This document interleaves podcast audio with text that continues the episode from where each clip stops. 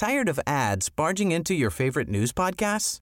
Good news. Ad-free listening is available on Amazon Music for all the music plus top podcasts included with your Prime membership. Stay up to date on everything newsworthy by downloading the Amazon Music app for free or go to amazon.com slash news ad free. That's amazon.com slash news ad free to catch up on the latest episodes without the ads. Ahora a la una, con Salvador García Soto. Un encuentro del diario que piensa joven con el análisis y la crítica. A la una, con Salvador García Soto. Yo estoy listo. Yo estoy listo, decidido, convencido.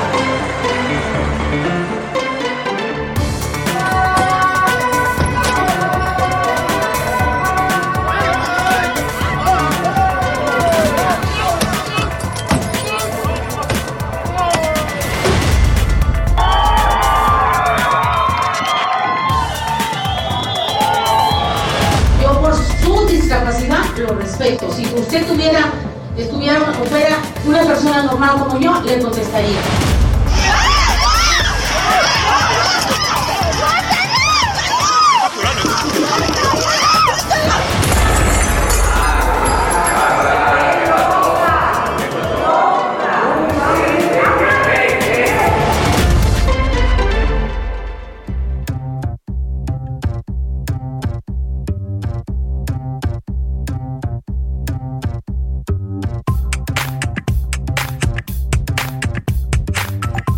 de la tarde con un minuto, una de la tarde con un minuto. Bienvenidas, bienvenidos a la una con Salvador García Soto en el Heraldo Radio. A nombre del titular de este espacio, el periodista Salvador García Soto, yo soy José Luis Sánchez Macías y le voy a informar en este viernes. Viernes, que te quiero, viernes. Viernes primero de julio, arrancamos el segundo semestre de este 2022. Arrancamos también el año, el, esta segunda parte de- del año y arrancamos también el mes de julio. Gracias por sintonizarnos, gracias por seguirnos a través de las diversas formas de conectarse a través de internet y también de las ondas hercianas. Eh, a nombre de todo este gran equipo también, jóvenes, ellas y ellos, eh, periodistas y expertos y profesionales de la producción, que día a día nos preparamos, nos levantamos muy temprano para prepararle este espacio informativo con el objetivo de informarle de una manera veraz y además analizar y además de entretenerle siempre en sus tardes, en sus tardes por acá en la radio y a través de las frecuencias de Heraldo Media Group. Ya le decía que hoy es viernes, viernes primero de julio, hay muchísimo por contar, hay muchísima información que se ha generado en las últimas 24 horas que nos dejamos de escuchar y de ver también, pero antes de entrarle de lleno a los temas y a todo lo que le vamos a contar aquí en este espacio, saludo con muchísimo gusto a mi productora, nuestra conductora de entretenimiento y también mi amiga Priscila Reyes. ¿Cómo estás, mi Pris? Muy bien, querido Jay, feliz, es viernes. ¿Qué otra Viernes. cosa se puede sentir más que felicidad cuando ya se llega el fin de semana? Fuerte saludo para todos los que están eh, escuchándonos, bienvenidos. Oye, ya, ya, ya, ya está haciendo calor otra vez. ¿Qué está pasando con esta temperatura? Ya se elevó otra vez y ya está el calor a todo lo que da. Eso sí, las lluvias muy fuertes. Por cierto, esta semana eh, fue dedicada en cuanto a la música al orgullo LGBTTIQA y hoy es el día que clausuramos este día, así es que vamos a meterle ritmo para todos los que nos estén escuchando. Tenemos diferentes canciones, Village People, Madonna, Pet Shop Boys, así es que estén muy atentos. Mi querido Jay. La playlist de nuestra DJ Priscila. Oye, sí, es un DJ. Oye, sí es un viernes especial porque se conjuntan como muchas cosas buenas. Así que hay que, hay que poner una cara de ánimo, hay que echarle para adelante, hay que echarle ganas y, ar- y agarrar el toro por los cuernos en este fin de semana. Mira, es inicio de mes, inicio de semestre, es quincena además. Bueno, pues ya, ya chiorra la, la rata, como dirían por ahí. Y además, bueno, pues es fin de semana. ¿Qué más quiere uno para disfrutar y para estar tranquilos, ¿no? Para relajarse. hay que hacer un, hay que hacer un alto en el camino, mi Pris. Hay que hacer un corte de caja porque llevamos seis meses bastante pesados, bastante intranquilos, con muchas Tupidos. cosas en mente. Entonces, miren, es viernes, vamos a respirar. Exhalamos, a relajarnos y vamos a agarrar el fin de semana tranquilos. Si usted tiene alguna tipo, algún tipo de preocupación, algún tipo de problema, venga, seguramente hay una solución, seguramente hay una forma de resolver ese problema. Y si su vida hay que seguirle echando ganas y hay que echarle con todo a este, a esto que se llama vida y a esto que se llama país. Tenemos mucho por contar, mi Pris, muchos temas por, por platicar en este viernes. Mega evento, el gobierno federal inauguró la primera etapa de la refinería Olmeca, allá en Dos Bocas, en Dos Bocas Tabasco, en el, municipio de Palo paraíso. Sin embargo, pues aún no va a producir, que es lo que eh, para eso está hecha, pero todavía no va a haber barriles de petróleo. Oigan, y rachito de esperanza, un tribunal administrativo ordenó que se anulara la inhabilitación por 10 años de Rosario Robles en el servicio público. De hecho, lo tuiteó y les vamos a estar platicando al respecto. Así es, ya hay una definición de un tribunal administrativo sobre esta inhabilitación que tenía la exsecretaria de Desarrollo Social y exsecretaria también de la SEDATU, Rosario Robles. Y mire, poco a poco va a ir avanzando el caso.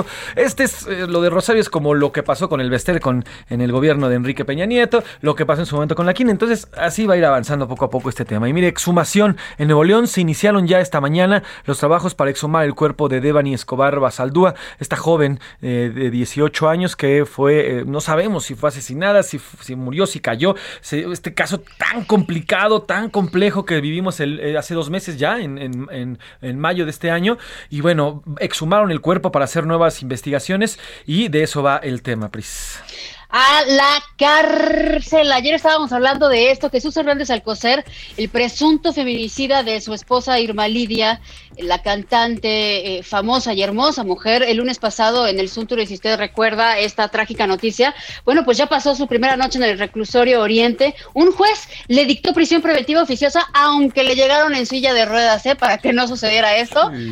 Así es que ya está, por el momento ya está este presunto feminicida en la cárcel. Pobrecito, estaba, ¿se siente mal? Estaba malito de las piernitas. pobre, no podía caminar. Pobrecito. Bueno, pues por lo pronto se va a quedar en el tambo al menos tres meses en lo que el, su, en lo que se recaban todas las pruebas, en lo que se establece toda la estrategia y ya comenzará el juicio. Y en los deportes, en sus marcas, hoy comienza el torneo Apertura 2022. El Atlas busca el tricampeonato. Veremos qué es lo que dice nuestro radio escucha José Luis Tocayo. Ya está, comienza ahora sí la carrera por el tricampeonato a ver si se logra. No hay ningún equipo tricampeón en nuestro fútbol mexicano. ¿eh? Además, le diremos los horarios y los juegos. Y sobreviviente, tendremos aquí en esta cabina Pris, una historia muy interesante, la historia del luchador mexicano, eh, un luchador mexicano que perdió la pierna, perdió una de sus piernas y él quiere regresar a competir, regresar a luchar al ring, quiere regresar, estar de vuelta al pancracio y vamos a tenerlo aquí en esta cabina, vamos a platicar con él, con Oscar Mota y este interesante esta historia porque es una historia de superación personal. Y en entretenimiento, hay, que, dime. hay que ponerle atención porque aparte eh, necesita ayuda para ah, adquirir una prótesis, una prótesis que le sirva, ¿no? Para poder hacer esto. Oigan, en el entretenimiento ya por fin para los fanáticos de Stranger Things de esta eh, última temporada ya hubo el estreno de estos capítulos, pero aparte capitulotes, ¿eh? Uno dura ¿eh? casi dos horas y media, entonces les voy a estar platicando al respecto y también están demandando a Ricky Martin. ¿Qué qué? Esto, esto les voy a platicar al rato. Bueno, pues estaremos ahí, eh, entretenimiento también, los deportes, además tenemos a los curuleros de San Lázaro. En esta tarde, en su rola de la semana, tenemos también el cotorreo informativo, iremos a las principales ciudades de nuestra República Mexicana, tendremos también los reportes de lo que está pasando en los centros de vacunación para niños de 5 a 11 años, veremos, iremos también a Dos Bocas para que nos den un reporte qué es lo que está pasando en la refinería y esta inauguración de la primera etapa, en fin, muchísimo por compartir, muchísimo por expresarle. Y antes de arrancar ya de lleno con el noticiario, ¿qué le parece? Sí, vamos a la pregunta del día, porque siempre, como siempre le digo, este, este noticiario, este programa es nada, absolutamente nada, sin usted. Esta es la opinión de hoy. ¿Qué tenemos, Arrancamos. tenemos varias preguntas porque es viernes, es un día especial. No le vamos a hacer una, no le vamos a hacer dos, le vamos a hacer tres preguntones. Fíjese nada más, hace unos momentos se inauguró la primera etapa de la refinería, se lo comentábamos, eh, la refinería Olmeca en Dos Bocas, Paraíso, Tabasco, en un gran evento donde hubo discursos, eh, eh, también estuvo el izamiento de la bandera. Sin embargo, esta refinería no va a ser echada a andar sino hasta 2023 en una manera preliminar y hasta 2026 ya en su totalidad va a estar operando, se calcula. ¿Usted qué cree entonces para qué fue la inauguración? A, un evento para celebrar esta gran obra, B, evento político para celebrar los cuatro años justamente de la votación del presidente Andrés Manuel López Obrador, que por cierto hoy se cumplen cuatro años de esta victoria eh, del presidente, o C, fue pura politiquería insisto, esa palabra que está tan de moda actualmente, fue pura politiquería. La segunda pregunta es justamente de este aniversario. ¿Ibas a decir algo, mi querido? No, no, no, sí, sí, que es politiquería, una, una palabra que ha instaurado el presidente eh, ya en, el imaginario público mexicano, ¿eh? ya todos nos la sabemos. Sí, exacto. Bueno, le estábamos comentando, hoy se cumplen cuatro años, cuatro ya de la victoria del presidente López Obrador en 2018, si usted recuerda, arrasó con 30 millones de votos, era histórico las imágenes, todavía recuerdo la euforia de la pues de la gente que había eh, votado por Andrés Manuel López Obrador. A cuatro años de esta elección tenemos una pregunta para usted. A, ¿volvería a votar por el presidente, por nuestro actual presidente? B, ¿no volvería a votar? ¿Me arrepiento? C, no voté por él. Esas son las opciones que le estamos dando. Si usted quiere agregar otra, es bienvenida. Y la otra pregunta que le vamos a hacer es sobre algo que platicábamos ayer justamente con Oscar Mota. Eh, un abrazo para nuestro Oski Moti, que es el titular de deportes en este espacio. Mire, las selecciones mexicanas de fútbol han hecho pues un papel muy lamentable en los últimos torneos en los que se ha presentado en, en los últimos dos años. Esta semana, nos lo contaba ayer Oscar Mota, la sub-20 fue eliminada de su propia categoría y no va a participar en Juegos Olímpicos. Era eh, un es una competencia en donde nos está yendo muy bien y ahora ni siquiera vamos a pisarla y la selección mexicana pues no se le ve tampoco ni pies ni cabeza. ¿Usted qué cree? ¿Cree que es momento de dejar de apoyar tanto al fútbol masculino y a sus jugadores que ganan millones y no hacen nada? y comenzar a apoyar a otros deportes, no sé, como el béisbol, la gimnasia, el tenis, lo que usted quiera, a sí, los futbolistas hombres ganan muchísimo y no están haciendo nada. B, no es normal, es un cambio generacional en el fútbol. C, hay que apoyar otros deportes y un poco menos al fútbol, que es altamente mediático, eso lo tenemos que saber todos, altamente mediático y es un negociazo. El teléfono, el WhatsApp de este programa 55 18 41 51 99. Nos puede escribir, pero también nos puede mandar mensajes de voz porque nos encanta leerlo, pero también escucharlo. Así es, correcto. Son buenas preguntas, bastante polémica esta del deporte. Híjole, yo sí, yo sí traigo un coraje contra las selecciones de fútbol porque ganan muchísimo las, las de hombres, ¿eh? Por eso hacemos la especificación hombres, porque las mujeres, mis respetos, están dando grandes partidos, les está echadas para adelante, están haciéndolo muy bien. Los hombres, me refiero, ganan la millonada, se meten lo que quieren por publicidad, hacen lo que quieren, hacen tratos por debajo del agua, no cumplen las reglas. se la viven en las fiestas, en fin, todo, todo, todo eso. Y a la hora de la hora, lo que tienen que hacer, ahora sí que solamente tienen un trabajo y lo hacen mal. Así que bueno, pues ya están las tres preguntas, están dichos los teléfonos, está preparado todo para que mande sus mensajes o sus voice notes y nosotros también estamos listos para arrancar con este a la una en este viernes primero de julio. Vamos a un resumen de noticias y regresamos con la información directamente. Estamos aquí en A la Una con Salvador García Soto. Libres.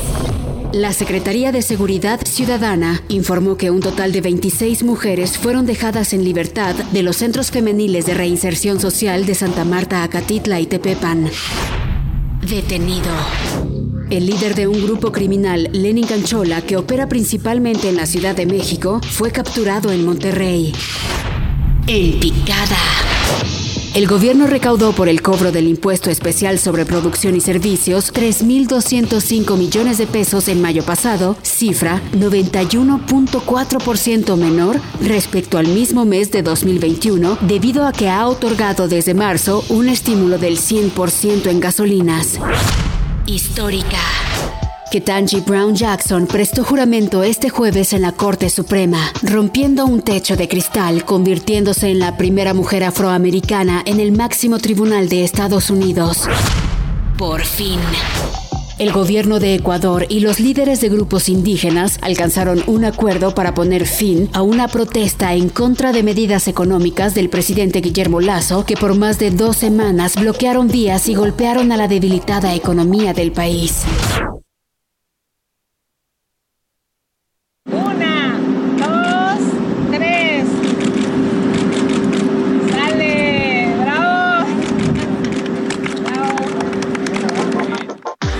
Este es el momento exacto en el que este, hace unos minutos, este mediodía, cerca de las 12, eh, eh, de 11.50, casi 12, el presidente López Obrador rompió o cortó el listón para inaugurar la etapa de pruebas de la refinería Olmeca en Dos Bocas, Paraíso, Tabasco, Pris. Las instalaciones van a operar hasta 2023, era lo que le estábamos diciendo, hasta 2023 se va a echar a andar y se planea que en 2026 comience a operar con totalidad. Hasta el momento solo la zona de oficinas administrativas y jardines están terminadas, pero en otras áreas como la zona de ductos internos siguen los trabajos. Solo unas horas antes de la llegada del mandatario, cuadrillas de empleados de limpieza pues empezaban a redoblar trabajos, obviamente, tenía todo que estar en orden, bonito, limpio, reluciente.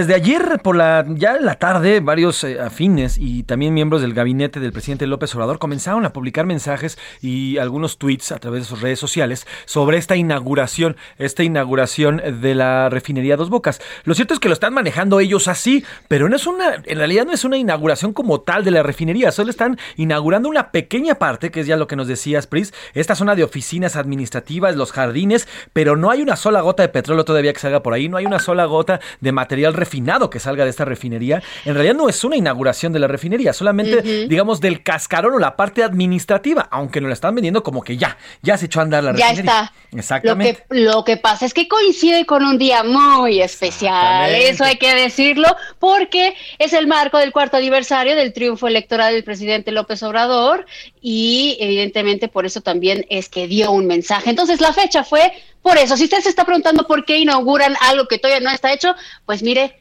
es por eso. Así es, así ya no estamos acostumbrando a que este gobierno toma los, eh, estos eventos para, eh, para hacerlos políticos, para politizarlos totalmente, lejos de tratarse de un tema en favor de la ciudadanía. Sí, bueno, pero bueno, vamos hasta allá, hasta Dos Bocas Tabasco, con Ival Saldaña, nuestro enviado especial de Heraldo Media Group, quien da seguimiento a la agenda presidencial. ¿Cómo estás, Iván? Buena tarde, cuéntanos cómo fue esta inauguración. José Luis Priscila, amigo del auditorio, buenas tardes. Sí, precisamente nos encontramos en la explanada de la refinería Aquí montaron una carpa donde ya se encuentran los invitados. Es un evento, pues, pues si lo consideras, José Luis, eh, pequeño en comparación con otros que ha realizado, ha llevado a cabo el presidente Andrés Manuel López Obrador. Me refiero a pequeño en número de personas invitadas. Vemos eh, presencia, una nutrida presencia de empresarios, eh, desde Carlos Slim está el presidente del Consejo Coordinador Empresarial, además, por supuesto, los miembros de su gabinete. Eh, prácticamente hemos visto a todos los miembros de su gabinete aquí presentes, con excepción de Marcelo Ebrard, quien eh, estaba todavía convaleciente por el tema de, la, del contagio de COVID.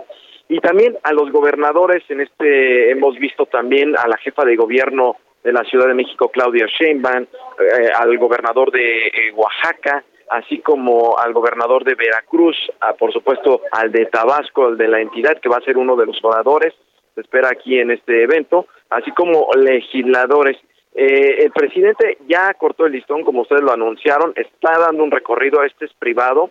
Hemos visto algunas imágenes a través de Segopié, igual que todos los, todas las personas que están esperando aquí en este momento al presidente López Obrador, ya va a arribar. Aquí se espera que dé su discurso eh, el presidente. Antes hablará el, la titular de la Secretaría de Energía, el titular de, de Pemex, y también el gobernador del estado y posteriormente el presidente López Obrador. Pero veamos parte de lo que dijo durante este corte de listón de la refinería de, bueno, la primera etapa de la refinería de Dos Bocas aquí en Tabasco. Escuchemos. Los trabajos de prueba, yo creo que eso es lo más correcto para que empiece eh, a funcionar todo el conjunto. Eh, nos decía Rocío que como lo concebimos, vamos a poder procesar 340 mil barriles de petróleo.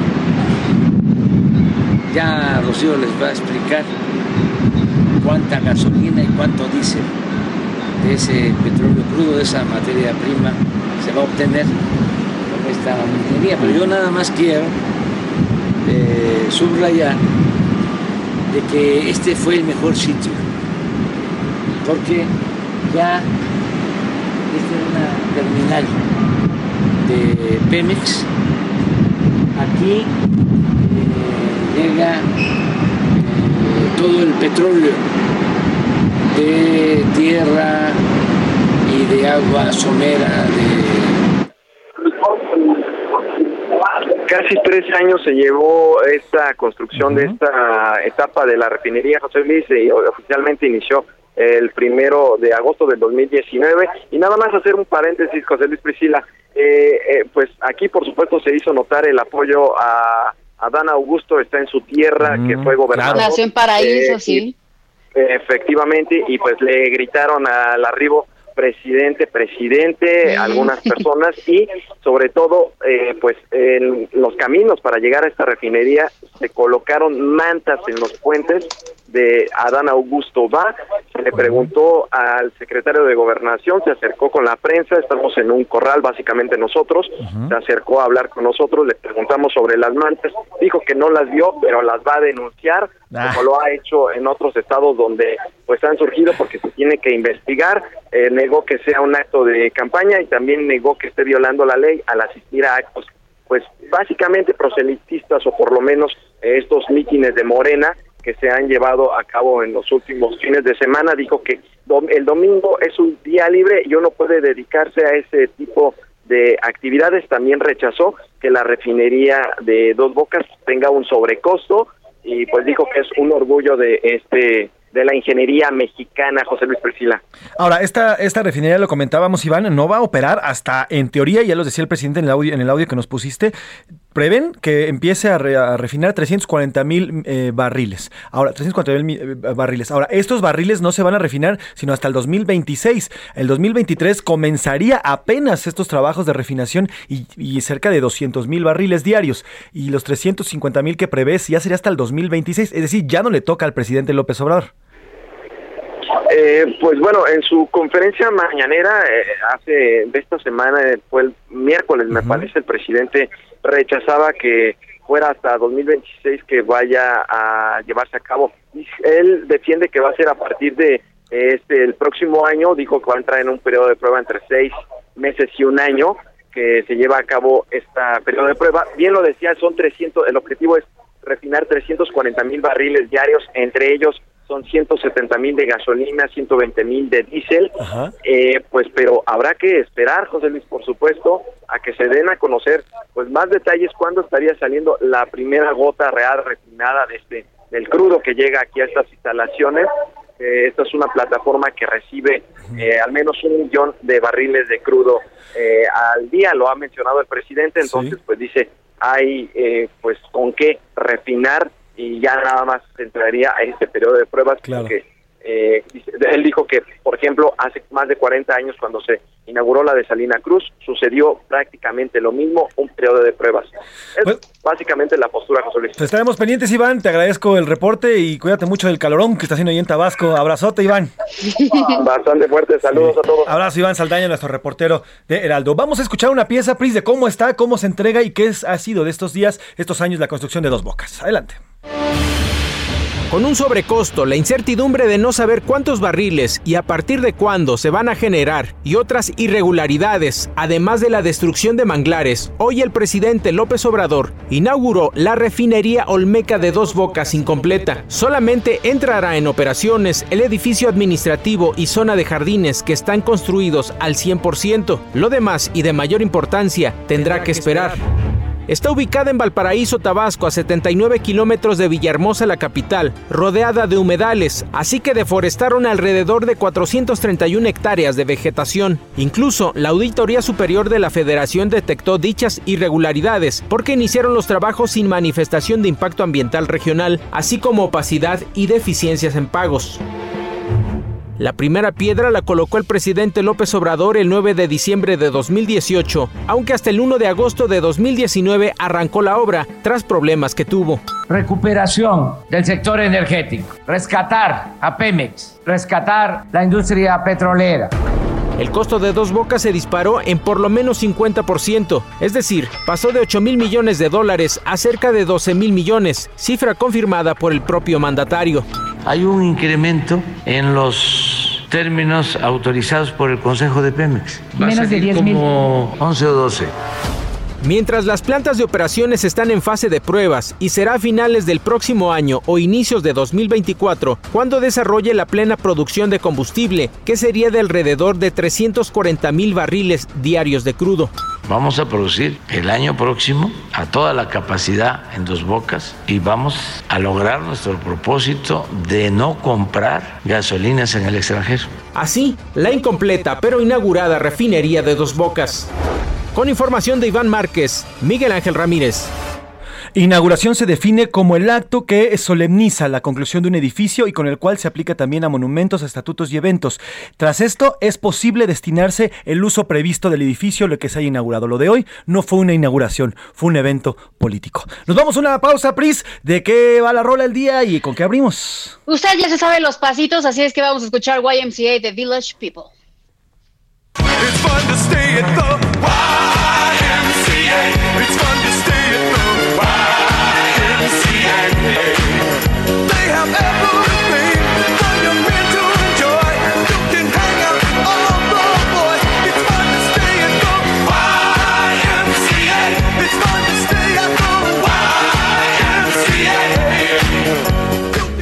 Sigue escuchando A la Una con Salvador García Soto.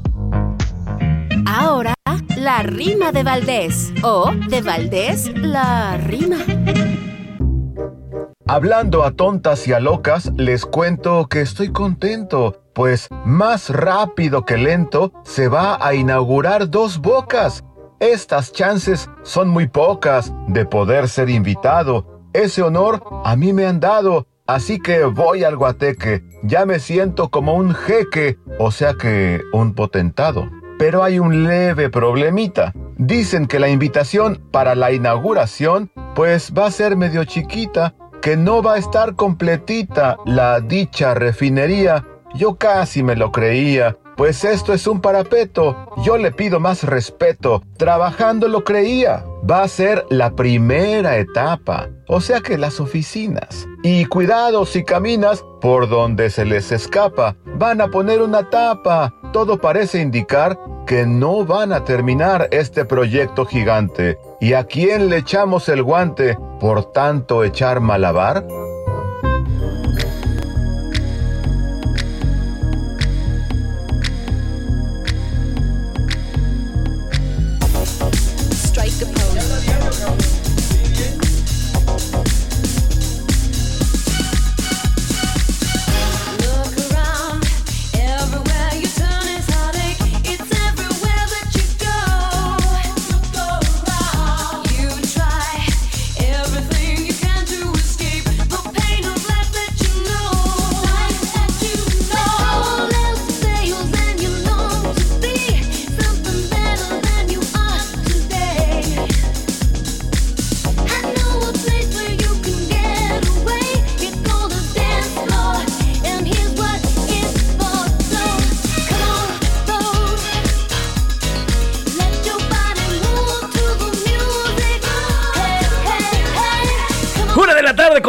Minutos, una de la tarde con 32 minutos. Qué gran canción, qué gran rola de la reina del pop, Madonna, Strike Post, muy buena. Por cierto, oye, esta, antes de que nos presentes todos los datos de esta rola, Pris, me hiciste recordar a, mis a mi papá sobre todo hay un trance para los jóvenes que, que, ahorita ya tienen todo en digital, pero hay un, hay un trance entre el disco compacto y el disco y los cassettes. No sé si te acuerdas, unos discos enormes que eran como los. Los, laser discs. exactamente, los laser discs, que también aquí se llaman laser discs, son discos como del tamaño de los de vinilo, pero, Enormes. pero como un compact disc gigante. Y entonces eh, fue, un, fue un, rotundo fracaso, totalmente, porque eran discos del tamaño de vinilo, pero eran como el, material del compact disc. Yo me acuerdo que mi papá compró en aquellos tiempos, en los 90, ¿no? Este disco dispositivo para reproducir estos enormes discos. Y justamente era un concierto de Madonna y Strike the Pose era una de las rolas que estaba. exacto, Vogue y Strike the Pose eran de las rolas que estaban ahí. Entonces, este, me hiciste recordar esas, esas viejas épocas. Pero ¿qué estamos escuchando? Cuéntanos la historia de esta rolota. Ahorita, que estás diciendo lo de los, los laser discs, yo nada más me acuerdo que, porque hacían eh, también películas. Entonces la primera película que vi en un Laserdisc fue la de Terminator 2, que fue buenísima película. Buenísima, buenísima. Bueno, estamos escuchando Vogue de Madonna, eh, una canción de 1990. Tenía un extraordinario video de entrada porque recuerden que los músicos de Madonna, la mayoría pertenecían a la comunidad y lo que hicieron es que le dieron a Madonna las herramientas de los clubes eh, que se bailaban bailes justamente propios de la comunidad. Ella, gran bailarina, pero no se sabía estos movimientos que se llamaban como el Vogue o el walking, que son estos movimientos de brazo que te arrojas al suelo, que haces poses como de fotografías, etcétera. Entonces, si ustedes recuerdan también la presentación en los MTV Video Music Awards fue igual de buena que el video, porque salía Madonna con, con todos sus bailarines y fue muy controversial, vestida como si perteneciera al siglo XVIII eh, en la corte francesa. Y hicieron muchas simulaciones en el escenario sexuales y uff, fue súper polémico. Entonces, esta canción, la verdad, fue revolucionaria, como toda Madonna en toda su historia. Vogue de la reina del pop. Vamos a escuchar un poquito. ¿Qué para la miel Vogue?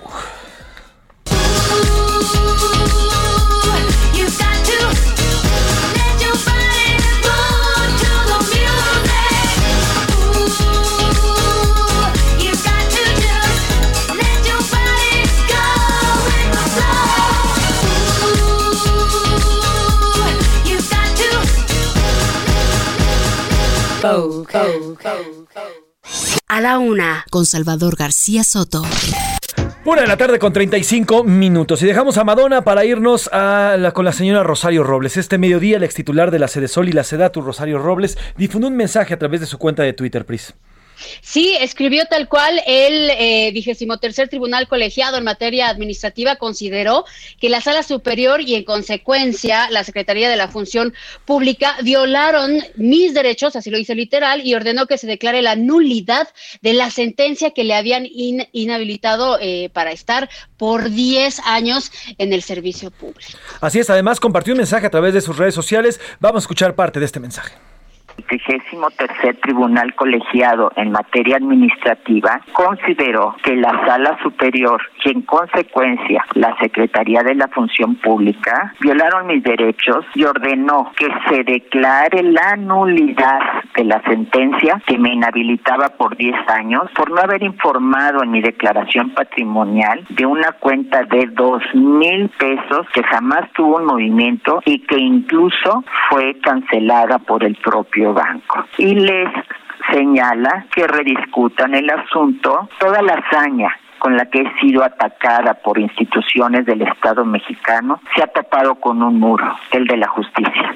Pues ahí está el mensaje de la ex secretaria de, Desarrollo Social y su caso pues continúa, continúa en, los andamiajes legales. Mientras tanto, cambiamos de tema, Pris, vámonos hasta Nuevo León, porque como lo, se adelantaron esta semana, eh, pues eh, va a ser exhumado el cuerpo de Devani Escobar, quien falleció o, fue asesinada, no se sabe todavía, porque fue una cantidad de, errores en la investigación sobre su caso.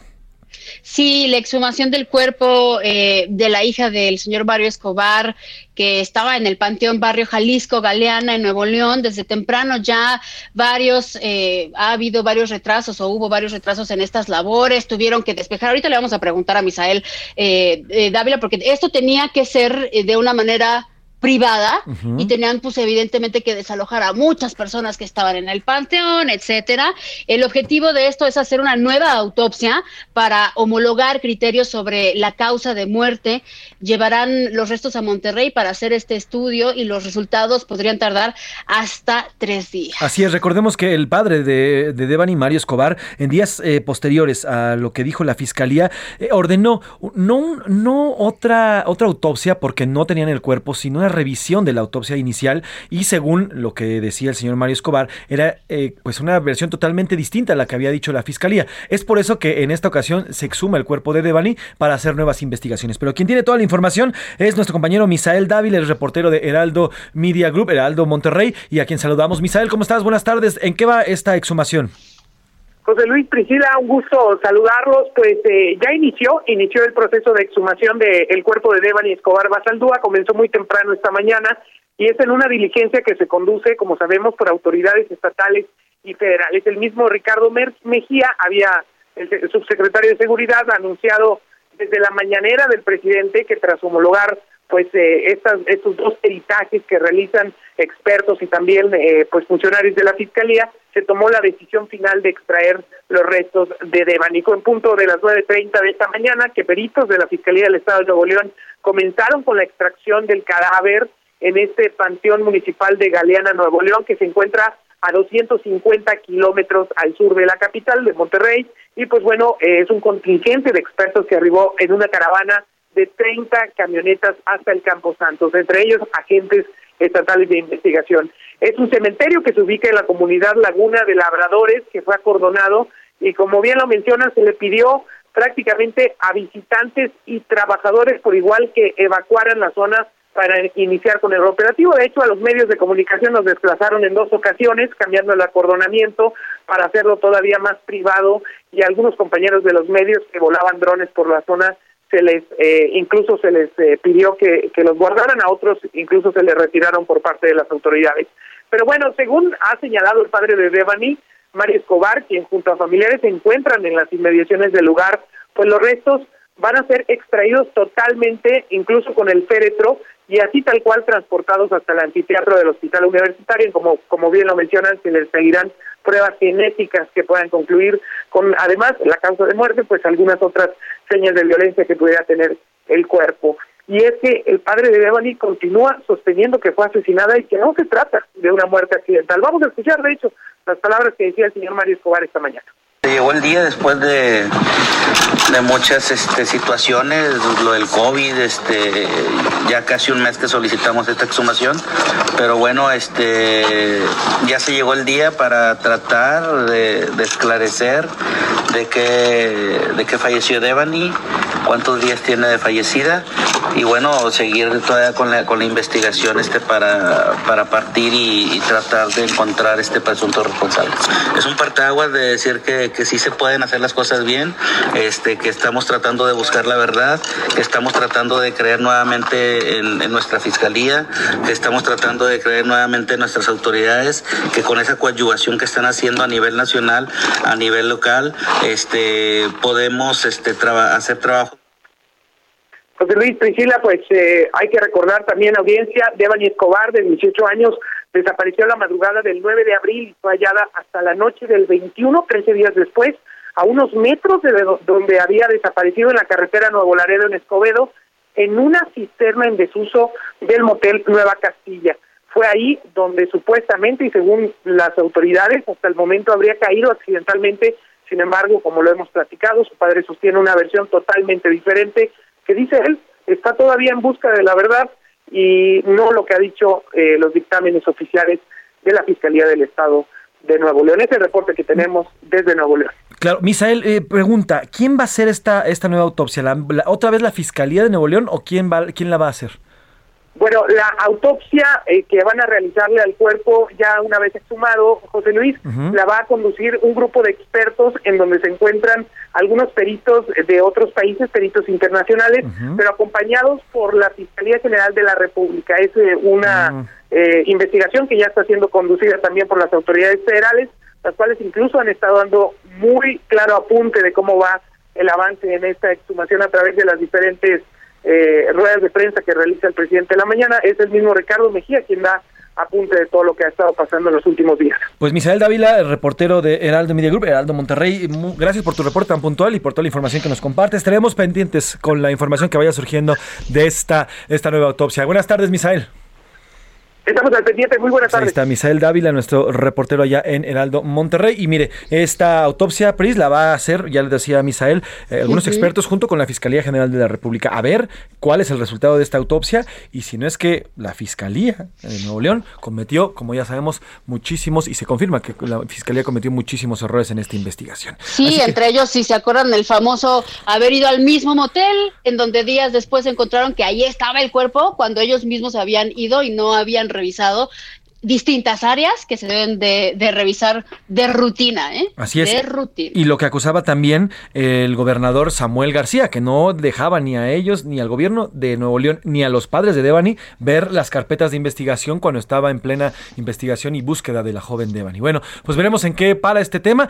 Fíjense, de abril, desde abril, nos contaba Misael, ocurrió este caso, estamos ya en julio y no puede ser que haya incertidumbre. Así, de ese grado, es la ineficacia de las fiscalías de los estados de la República Mexicana a ese grado que no pueden resolver un tema que se supondría le daría certeza de procuración de justicia a un estado. Bueno, pues así las cosas. Pues vámonos a otro tema. A la una, con Salvador García Soto. Oigan, y vamos a Tamaulipas. De Nuevo León nos vamos a Tamaulipas. Seguimos en el norte de la República Mexicana. Anoche fue velado el cuerpo del periodista Antonio de la Cruz. Este viernes lo sepultan en el Panteón Alas del Cielo, Pris. Sí, antes realizaron una misa de cuerpo presente y también la tarde de ayer reporteros, fotógrafos y otros trabajadores de medios de comunicación marcharon para exigir justicia nuevamente, otra marcha más, otra protesta más para que no exista impunidad ante el asesinato del periodista Antonio de la Cruz. Así es, eh, quien está, quien ha estado presente y quien ha seguido de cerca, muy de cerca estos, estas exequias, es mi compañero José Arnoldo, reportero de Heraldo Media Group, reportero allá en Tamaulipas. Tocayo, ¿cómo estás? Buena tarde. Cuéntanos cómo fueron estas, pues estas ceremonias luctuosas para el colega Antonio de la Cruz. Buena tarde. Muy buenas tardes para ti y todo el auditorio. Tristes, dolorosas, eh, fue el, despido, te digo que voy regresando de, del cementerio de despedir al compañero. En medio del dolor y aplausos, este mediodía fue sepultado el cuerpo del periodista Antonio de la Cruz Cruz, acompañado por sus familiares y amigos. Luego de una misa de cuerpo presente en la Catedral del Sagrado Corazón de Jesús, el cortejo fúnebre se trasladó al cementerio para, para dar ahí el último adiós al reportero del periódico El Expreso de Ciudad Victoria, Arturo Rosa, reportero y compañero de trabajo de De la Cruz, es quien se encargó de dar las palabras de agradecimiento y dijo que Toño tenía lo esencial para ser un buen reportero. Ante todo, era un buen hombre. Y luego narró algunos de los anécdotas de las muchas situaciones que como reporteros y amigos vivió al lado de Antonio de la Cruz durante más de 20 años. Eh, por otra parte, te comento que otro grupo de reporteros se dirigieron a la Fiscalía General de Justicia del Estado para hacer entrega de una carta en la cual el gremio, los comunicadores, eh, exigen exigen a la Fiscalía eh, ahonde las investigaciones hasta sus últimas consecuencias y, y, se logre la captura de los presuntos responsables de este cobarde asesinato. Por otra parte, eh, Cintia, la hija de Toño, eh, se encuentra eh, grave, muy grave. Este, los pronósticos no le son favorables. José Luis. Eso. Pues estamos eh, al pendiente, Tocayo, que dijo José Arnoldo. Ahora, el tema aquí, en las investigaciones, ¿qué se ha dicho? ¿Qué se ha avanzado, José? ¿Qué ha dicho la Fiscalía allá en, Tamaulipas? ¿Qué se ha este, adelantado? ¿Y cómo está? ¿Cuál es el estado de salud de la hija de, del señor, del señor de la Cruz? Eh, mira, el, estado de salud de Cintia es grave, muy grave. Los, los pronósticos, lamentablemente, no son favorables, ¿sí? Este, y se mantiene eh, estable dentro de su estado de gravedad, pero ah, ya lo, se, ha, se, ha, filtrado que eh, hay preocupación, ¿sí? Por algún desenlace triste. en cuanto a las investigaciones, con, con la atracción de la de la las investigaciones han sido atraídas por la Fiscalía General de la República y bueno, la Fiscalía General de Justicia, Justicia del Estado sigue haciendo lo suyo, pero pues no no no hay avances, siguen con con las las este entrevistas a presuntos testigos, este revisando cámaras de videovigilancia y bueno, en suma, no ha habido avances en las investigaciones, José Luis. Pues así está el tema, José Arnoldo. Y bueno, pues eh, quería, quería recalcar el tema también de la hija que está, eh, pues, está grave. Ella recibió un balazo al parecer en la cabeza, ¿verdad, Tocayo? Sí, así es, y es una arma de 40 milímetros, de esas famosas llamadas que le dicen matapolicías. Sí. Sí, entonces ya te imaginas, ahora es una mata reporteros también. Híjole, fuerte. Y todavía, todavía no se sabe si fue, digamos, sin querer que le llegara esta bala o si sí iba dirigida a la niña? Seguramente que sí. Ellos dos eh, pues estaban a bordo de su vehículo. Eh, Toño iba a llevar a su hija a, su trabajo, ¿sí? Apenas estaban arrancando, vaya, cuando llega un sujeto, eh, se pone enfrente, le hace disparos de frente, luego le hace disparos de costado y seguramente en el cuando hace el disparo de costado también le hiere a, a, la, a Cintia. Uf, y fuerte lo que dices, eh, Tocayo, ¿eh? Ya no son balas mata policías, también son balas mata reporteros. Fuerte, fuerte lo que acabas de decir.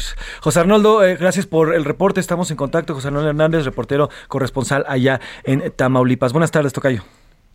Muy buenas tardes para ti y todo el auditorio. José Arnoldo Hernández, fuerte, fuerte lo que dice. Ya no son mata, mata policías, son mata reporteros. Vamos a otro tema. A la una, con Salvador García Soto. Oigan, ayer les adelantamos, estuvimos contándoles, Pris, eh, sobre esta audiencia que inició en el reclusorio Oriente eh, en contra de Jesús Hernández Alcocer, que ya es conocido como el feminicida de Suntory. Esto por ser el presunto responsable del asesinato de su esposa Irma Lidia, Pris. Sí, este jueves ya lo vincularon a proceso. Em, ayer decíamos que se presentó en esta silla de ruedas, ¿no? Con el papel que, que generalmente eh, eh, hemos visto en distintos casos eh, que recurren a, estos eh, elementos para que vean que su estado de salud o su edad es muy avanzada y entonces librarla de que no vaya a tocar o que vaya a cumplir proceso en, la cárcel y que mejor sea de su casa, etcétera, etcétera, etcétera. Y pues afortunadamente hasta el momento de eso no importó porque ya está en la cárcel por el momento, le dieron, este, le dictaron prisión preventiva, entonces eso es lo que ha pasado hasta el momento. Ya esto sucedió tras una audiencia de más de ocho horas en el reclusorio Oriente por el feminicidio, ya lo sabe usted, de la cantante y su esposa Irma Lidia. El juez también definió de la misma forma esta situación jurídica de Benjamín Hernández. Él era el chofer del abogado a quien detuvieron también eh, este día. Eh, cuando pasó el crimen en el restaurante Sunturi en la Ciudad de México, la noche exactamente del 23 de junio. Además, a Jesús Hernández le dictaron esta medida cautelar que les comentaba de prisión preventiva y va a permanecer en el reclusorio Oriente. El juez otorgó cuatro meses para el cierre de la investigación.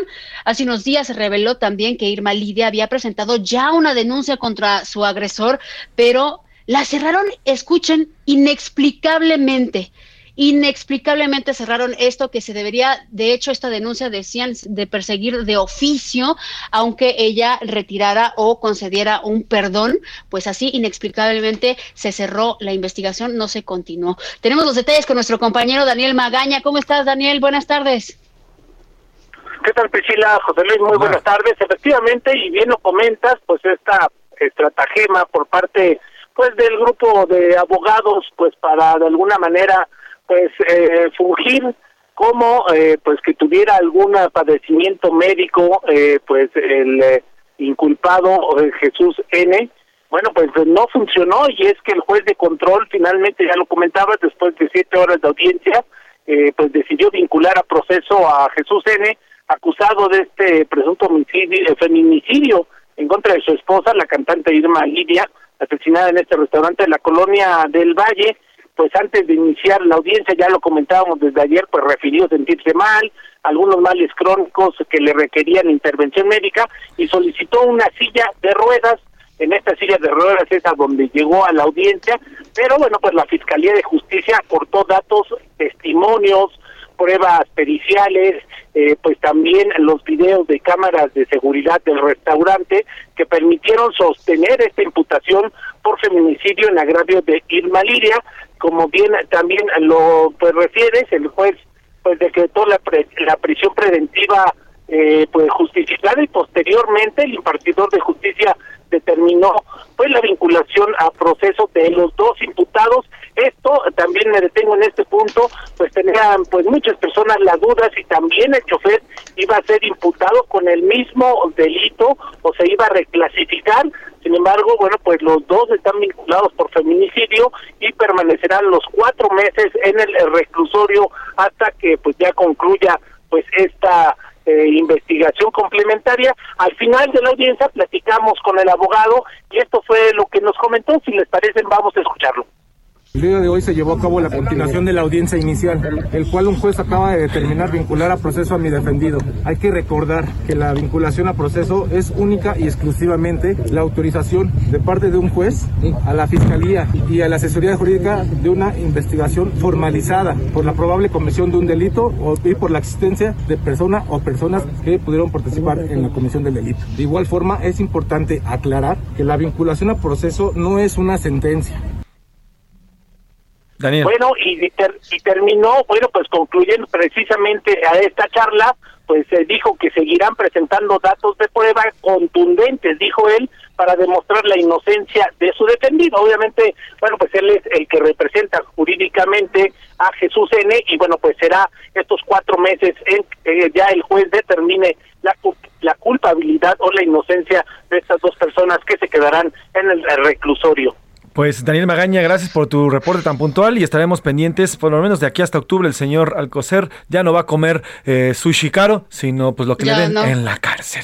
Gracias Daniel Magaña, te mandamos un abrazo. Continuamos atentos, buena tarde. Y mire, justamente, Pris, hace ocho días, ayer, hace ocho días, este señor se bajaba de sus carros de lujo, entirantado, muy a su estilo mafioso, con eh, los guaruras que cargaba en sus dos pies, con su pistolón, su escuadra en el cinturón, eh, escondida obviamente, y andaba de restaurante en restaurante, muy chicho él, y ahora resulta que ocho días, y, bueno, incluso agrediendo a su, a su, presuntamente agrediendo a su esposa, y ahora resulta que ocho días ya se siente mal. Ahora resulta. Ya, eh, es que el abogado debió de, aclarar, porque ahorita escuchábamos los audios de Daniel y aclaró diferentes cosas, qué significaba cada cosa, ¿no? Pues hubiera aclarado por qué está en una silla de ruedas. Hubiera aclarado por qué hacía una silla de ruedas. Así la estrategia de este cuate, por lo pronto, bueno, pues eh, ya se va a quedar en la cárcel cuatro mesecitos y vemos en qué para. Vámonos con música, Pris, ¿qué nos tienes? Ellos son los Pet Shop Boys y la canción es New York City Boy. Éntale, mi Alex. New York City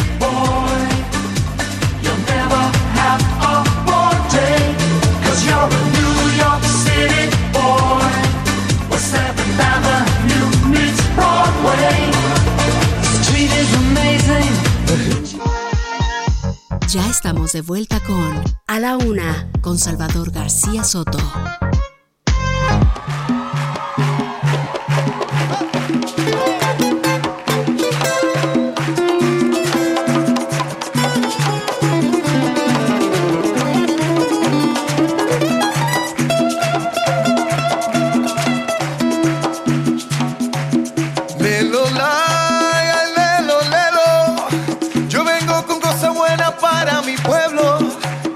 Amor, traigo ese suero que alegra los corazones del mundo entero. Pa'l dolor, pa'l mal de amores. Nada como el repique de mis tambores que hay que tirarse a la calle dejando atrás los problemas. Que como decía mi madre, bailando todo se arregla. Venga, pégate un poco más, pegaba los tambores, olvida los temores, que el tiempo se nos va, mujer. Pégate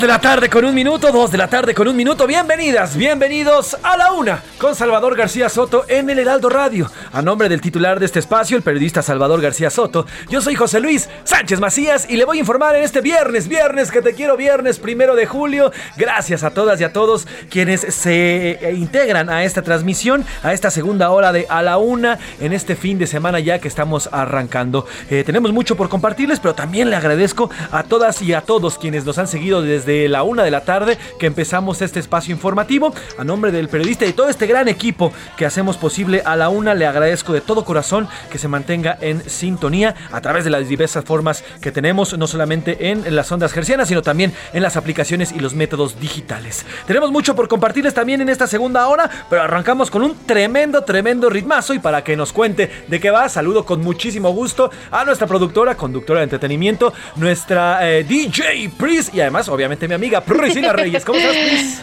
Muy bien, muy contenta, mi querido James. Si ustedes apenas nos están sintonizando, pues bienvenidos a esta segunda hora. Ya habíamos mandado abrazos, pero volvemos a mandar ahorita a las Nunca dos. sobran.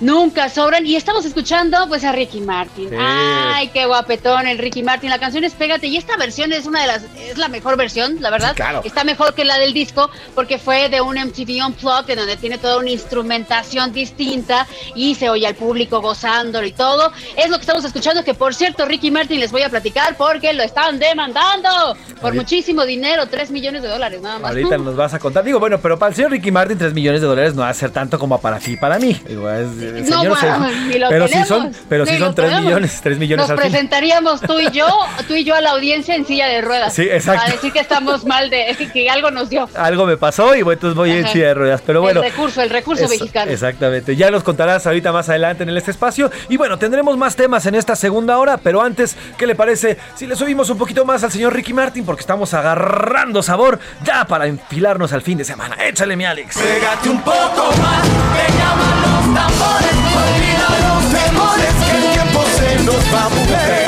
Poco más, que mueve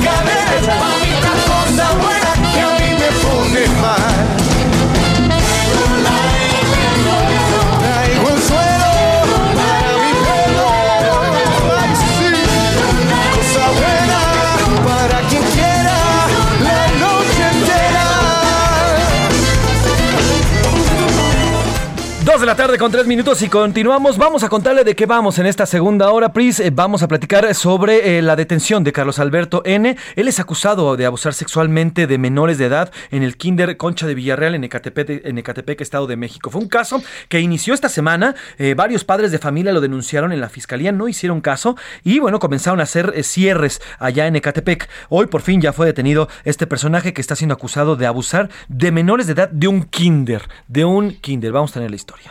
Y también cayó en Monterrey, Nuevo León, Lenin Jonathan Canchola, presunto líder del grupo delictivo Los Malcriados 3AD, eh, principal generador de violencia en el poniente de la Ciudad de México.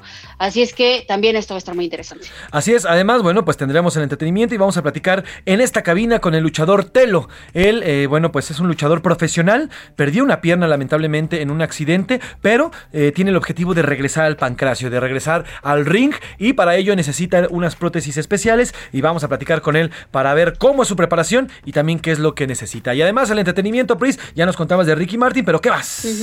También de los estrenos de estos episodios de la cuarta temporada de Stranger Things y un récord que yo, esto, esto me fascina, este tipo de noticias me fascinan. Así como algún día les dije que Fleetwood Mac, gracias a TikTok, estaba otra vez eh, teniendo y generando dinero eh, porque fue un éxito, se, se convirtió en trend y fue un éxito por Ajá. coreografías que hacía mucha gente. Bueno, pues la canción de Stranger Things, que no les voy a hacer spoiler, pero que suena en esta temporada muchísimo por algo en específico, si usted ya la vio muy bien y si la va a ver, sabrá por qué suena a cada rato esta canción. Eh, está rompiendo tres récord y ahorita también les voy a contar. Muy bien, nos vas a platicar con todo eso y además, bueno, pues iremos, hoy concluye la vacunación para niños de 11 años, así que iremos también a los puestos de vacunación aquí en la Ciudad de México y en otras partes de la República Mexicana. Tenemos mucha información por compartirle, mucho por informarle y también mucho por entretenerle, pero pues si le parece, vamos a la parte más importante de este programa, que es escucharlo a usted, escucharla a usted también y a través de los mensajes, de las respuestas que nos brindan en el WhatsApp y también a través de Twitter. Hicimos dos preguntas importantes, Pris. Tres. Ah, sí, De tres. hecho, Sí. fueron Oye, tres mira, preguntotas. Oye, hasta aguacate le pusimos a las preguntas hoy. A ver, ¿de qué se nos hace tres? Las preguntas. La, bueno, hablamos de diferentes temas. La primera era sobre esta inauguración eh, de la refinería Olmeca de Dos Bocas, que usted para qué pensaba que la habían inaugurado.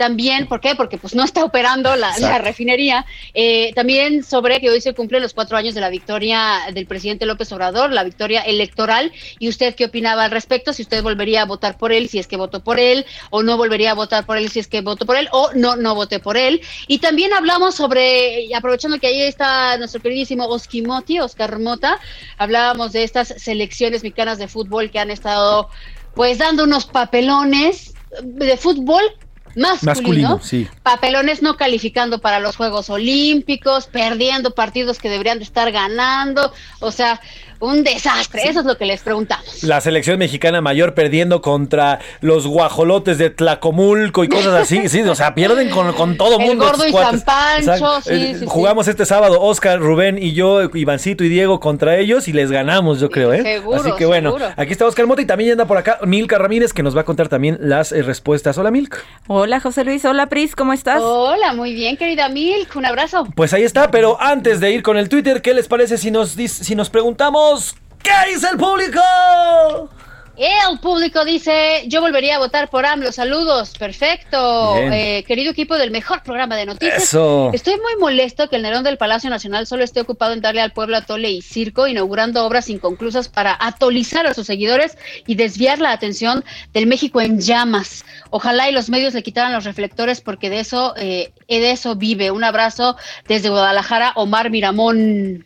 Es la opinión de Omar. Te mandamos un abrazo. Saludos, Omar, Omar. me gusta tu apellido, Miramón. Miramón, Por cierto, había otro, había otro escucha que también me gustaba mucho su apellido y hace mucho que no nos escribe. Montúfar, escríbenos, manifiéstate, Montúfar. Yo no votaría de nuevo por Obrador de tener la oportunidad, ya lo hice en las elecciones que le dieron el triunfo, creyendo que en verdad él generaría el cambio que el país necesita y oh decepción. Es más, aprovecho para pedir disculpas porque fui uno de los responsables de que este señor eh, esté hoy en el poder, lo dice Víctor Gil. Hernández. Por acá también dicen, ya no den voz, eh, buenas tardes, sobre la violencia, está terrible, ya no den voz al presidente, muchas gracias. No, pues ¿cómo cree usted que no vamos a hablar? Tenemos que hablar de lo que sucede en la presidencia de nuestro país. A ver, y dos, y dos apuntes. Bueno, primero sí, es un gran, es un gran, un gran apellido el Miramón, ¿eh? Recordemos a Miguel Gregorio Miramón. Miramón. Él, sí, es. este general que estuvo en la guerra de reforma. Pero bueno, Miramón. y de lo otro, eh, a ver, es que el, el tema aquí, a diferencia de otros sexenios, el único que habla es el presidente. A ver, ¿cuándo ha escuchado usted a Delfina? ¿Dónde anda Delfina? No sabemos.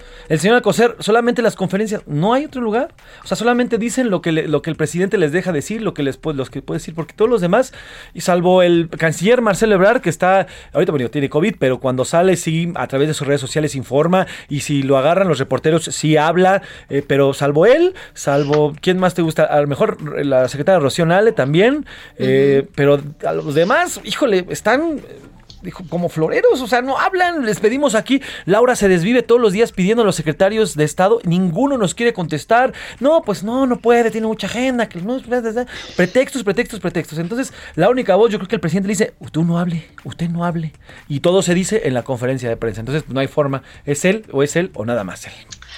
Buenas tardes, equipo de la UNA, que tengan un fin de semana lleno de miles de millones de bendiciones. Gracias. Miles de millones de bendiciones también para usted. No voté por AMLO y nunca votaría eh, por sus parchís, fichas. Pone eh, Morena, es la desgracia de México, lo dice Miguel Ramírez desde el Estado de México. Gracias, Miguel, por tantas bendiciones. Ramiro Santillán, saludos. Saludos a todos. Eh, por supuesto que volvería a votar por AMLO respecto a la inauguración de la refinería. Me molesta este uso y costumbre de los gobernantes de nuestro país que les da por inaugurar o dejar su nombre en donde puedan. Ay, ahí está la malograda biblioteca Vasconcelos de Fox, lo Sí. dice la barda del inexistente refinería de Calderón, las incontables obras inacabadas, pero eso sí, comprometidas ante notarios de gobernador y presidente Peña, y pues el, ah, sí, porque era, se lo firmo y se lo cumplo, acuérdense. Tú ya hiciste una mezcla, pero tú hiciste una mezcla ahí entre Andrés Manuel y, y Peña Nieto.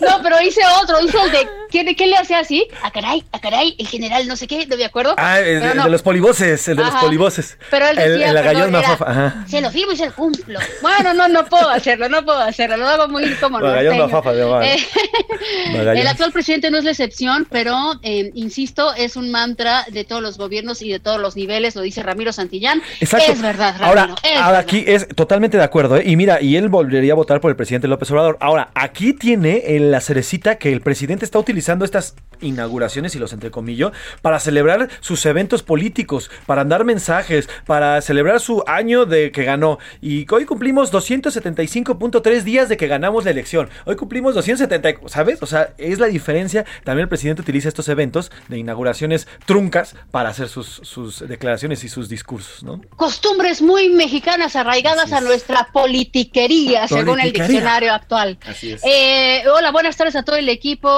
Nos mandan saludos, muchas gracias. A todo el equipo informativo de la UNA. Yo pienso que a pesar de todos los inconvenientes para la construcción, el presidente se pasó a todas las leyes por el arco de triunfo y es una obra capricho que la verdad no va a servir de nada porque le dan su lechita y a dormir. Ah, pero ¿qué tal el costo? 50% más de lo que se destinó que iba a ser.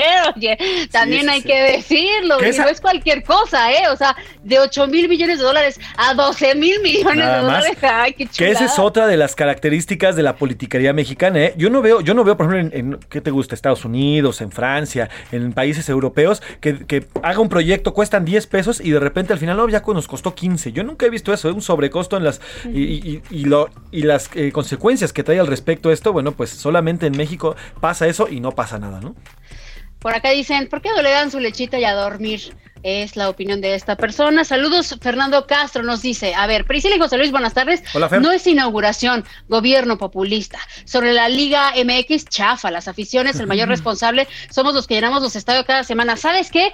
Yo considero, y ahorita si quieren lo, discutimos abiertamente, pero yo considero que al fútbol masculino mexicano le ha hecho daño tanto, tanta mercadotecnia, tanto show, tanto, sí, tanto dinero. Eso es lo que le ha hecho daño, por eso el deporte está pues para llorar en este momento. Pero dime cuánto cuesta que transmitan un comercial durante un partido. ¡Wow!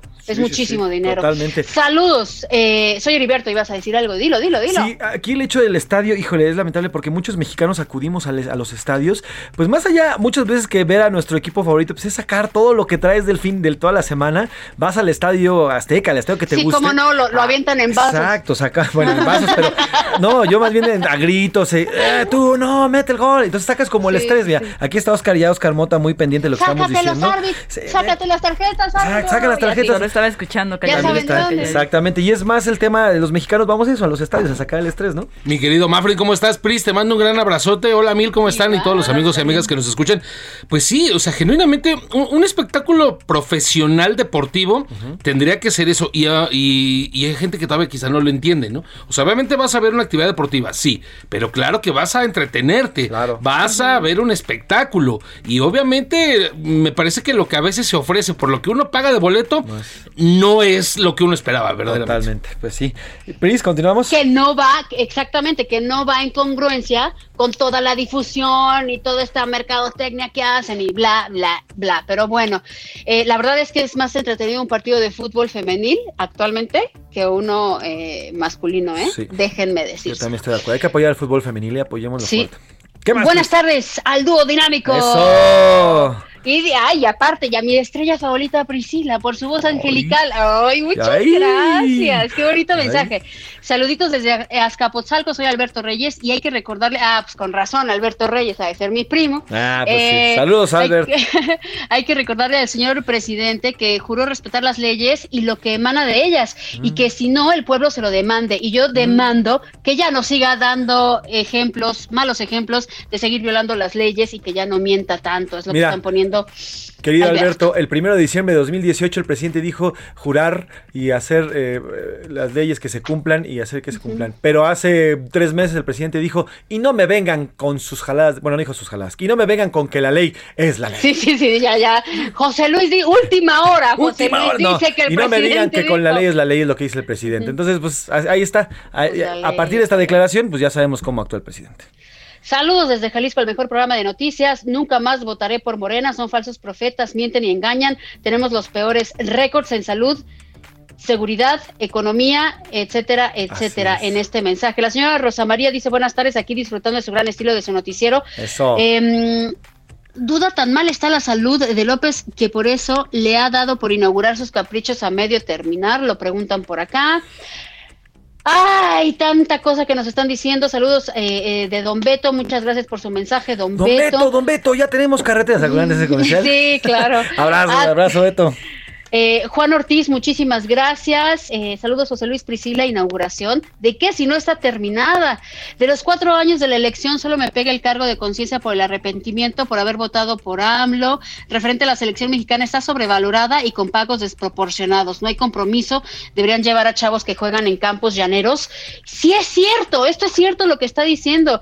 Em, pero a veces los llevan y miren como que la maquinaria está defectuosa porque los llevan y, terminan ahí como que oxidándose. Sé. Eh, hola, yo no voté ni votaría por ese señor, nos dicen por acá. Saludos a todos los que dirigen el programa y a los que escuchan.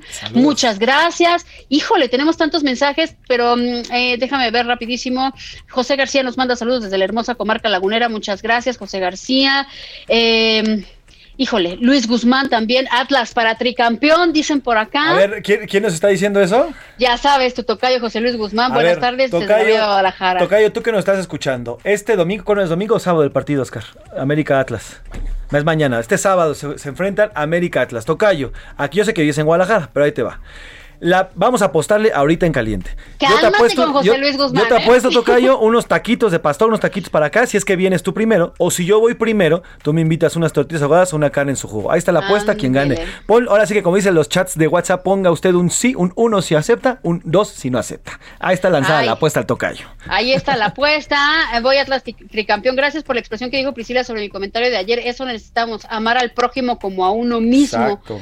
Y en cuanto a las preguntas, sí me arrepiento. Igual como todo, Salvador, en un, eh, hay que votar por ya sabes quién, algo así dice porque está, no se entiende un poquito lo que dice ahí. Eh, nos mandan muchos saludos, muchísimas gracias. Saludos desde Monterrey, gracias. Desde Guadalajara, muchísimas gracias. Puro show y politiquería. Te digo que esta palabra está por todos lados. En oro esa palabra. eh, Muchas gracias por los abrazos que nos están mandando por acá. Y bueno, tenemos muchos mensajes más, pero los leeremos a continuación. Vamos a ver qué dice Twitter Mil, que qué es lo que dicen arroba ese García Soto. Cuéntanos. En Twitter, sobre la pregunta de la inauguración de Dos Bocas, el 3% dice que nada más fue para celebrar la obra, el 11% dice que fue por los cuatro años del presidente y el 86% dice que fue pura politiquería. Pura politiquería. politiquería. politiquería. Sobre la, los cuatro años de gobierno del presidente López Obrador, el 10% dice que sí volverían a votar por Andrés Manuel, el 28% dice que no volverían a votar por él y el 62% dice yo de plano ni siquiera voté por él. Eh, muy bien. Y en la última pregunta del fútbol mexicano, ¿qué dicen? Y en la pregunta del fútbol dice el 40% que sí que los futbolistas hombres ganan muchísimo dinero, el 10% dice que es normal, que es un recambio generacional y el 50% dice que hay que apoyar más a otros deportes. Totalmente de acuerdo. ¿Qué pasó? Es que te quitas el cubrebocas. no, no, es que... Va a brincar. Agradezco, agradecer ¿no? los comentarios, las opiniones la gran bronca me parece es que llevamos 30 años con ese recambio generacional. Entonces, sí, sí, ya que se apuren, por favor. Apúrense, por favor. Pero bueno, ahí están, ahí están ya las preguntas, ahí están las respuestas. Seguimos recibiendo todos sus comentarios, seguimos recibiendo todas eh, las respuestas que tengan sobre estos temas. Vamos a ir a, vamos a cambiar de tema y continuamos aquí en la Una.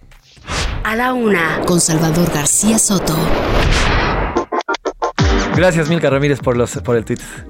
Oigan, continuamos con este análisis de lo ocurrido esta, este mediodía allá en Dos Bocas, Tabasco, porque lejos de inaugurar una refinería que ya va a operar mañana, pues eh, al parecer es todo un mensaje político el que se lanza y hacemos contacto precisamente para analizar lo que ocurrió hoy en Dos Bocas con Carlos Salomón, analista político, analista de cabecera de este espacio y también de las noticias de la noche con su rompesemana todos los miércoles. Querido Carlos, buenas tardes.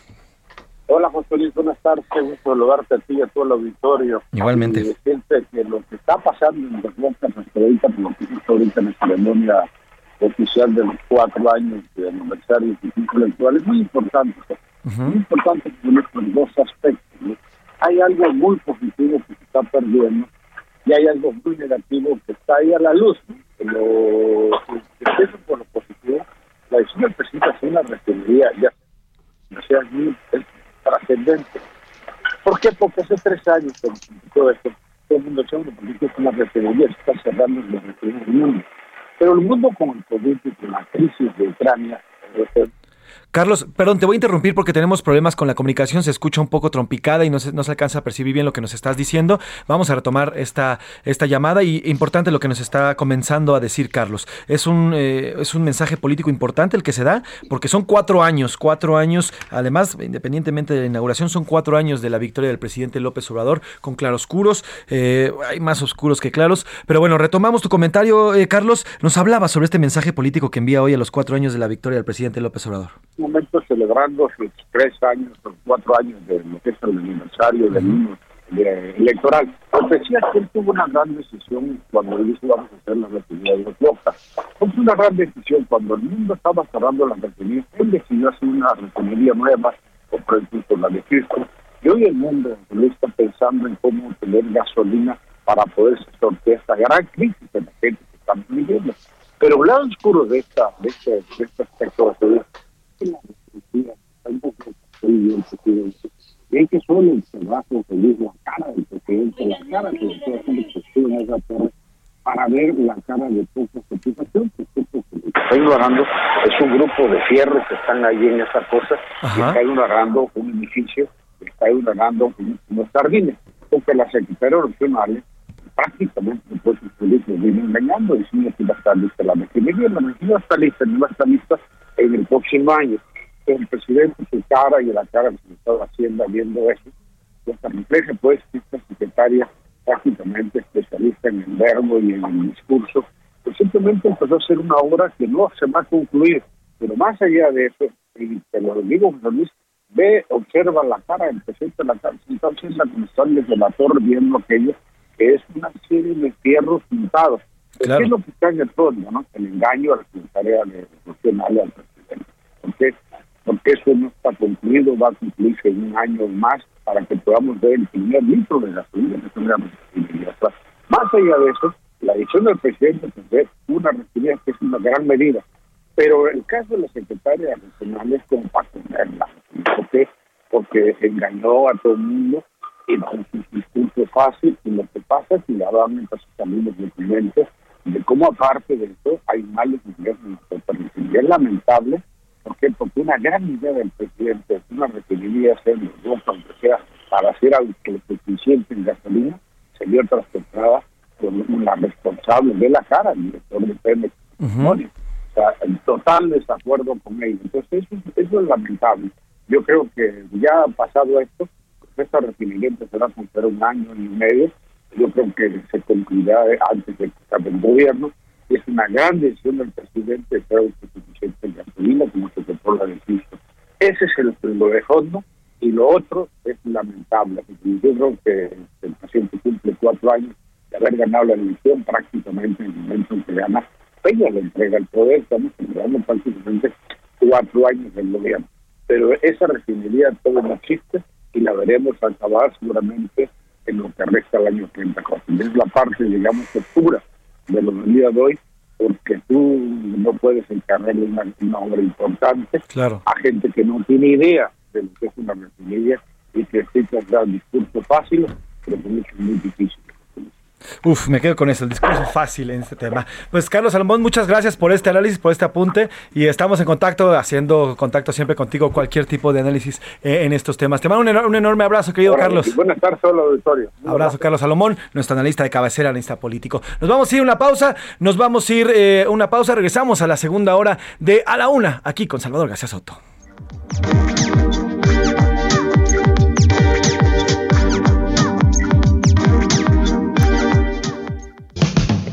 Estás escuchando A la Una con Salvador García Soto. Regresamos. Sigue escuchando A la Una con Salvador García Soto. Bienvenido a tu dosis de buenas noticias. Mi nombre es Soy la Alegría. Podrán acudir al Congreso local a externar sus opiniones en distintos temas como medidas disciplinarias adecuadas y no violentas, familias monoparentales y diversas, adopción por parejas del mismo sexo, cuidado del planeta, educación e inseguridad, todo esto en el primer Parlamento de la Niñez cuya convocatoria fue aprobada ayer. El ejercicio tendrá lugar el 22 de agosto de manera presencial en el recinto de Donceles con un máximo de 33 integrantes. Los participantes deberán tener de 9 a 12 años y se garantizará la paridad de género y serán elegidos por los integrantes de la comisión con base en lo novedoso de su profundización en los temas y su pertenencia a un sector determinado. Venga niños mexicanos, es hora que los escuchemos.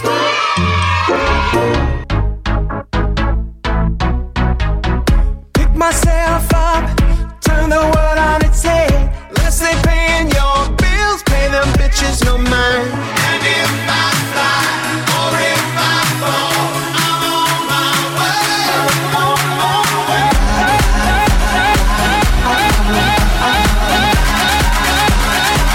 Uh-oh. Now sissy that wow.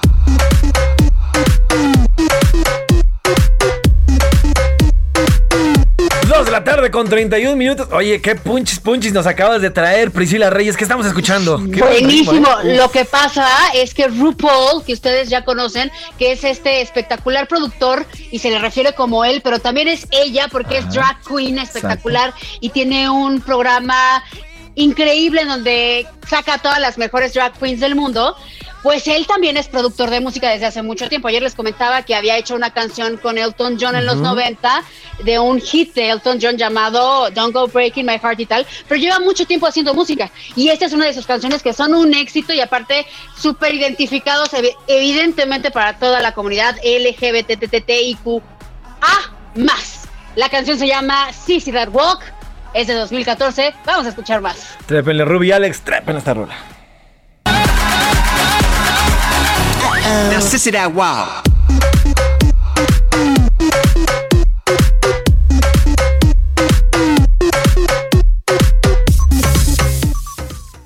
A la una, con Salvador García Soto.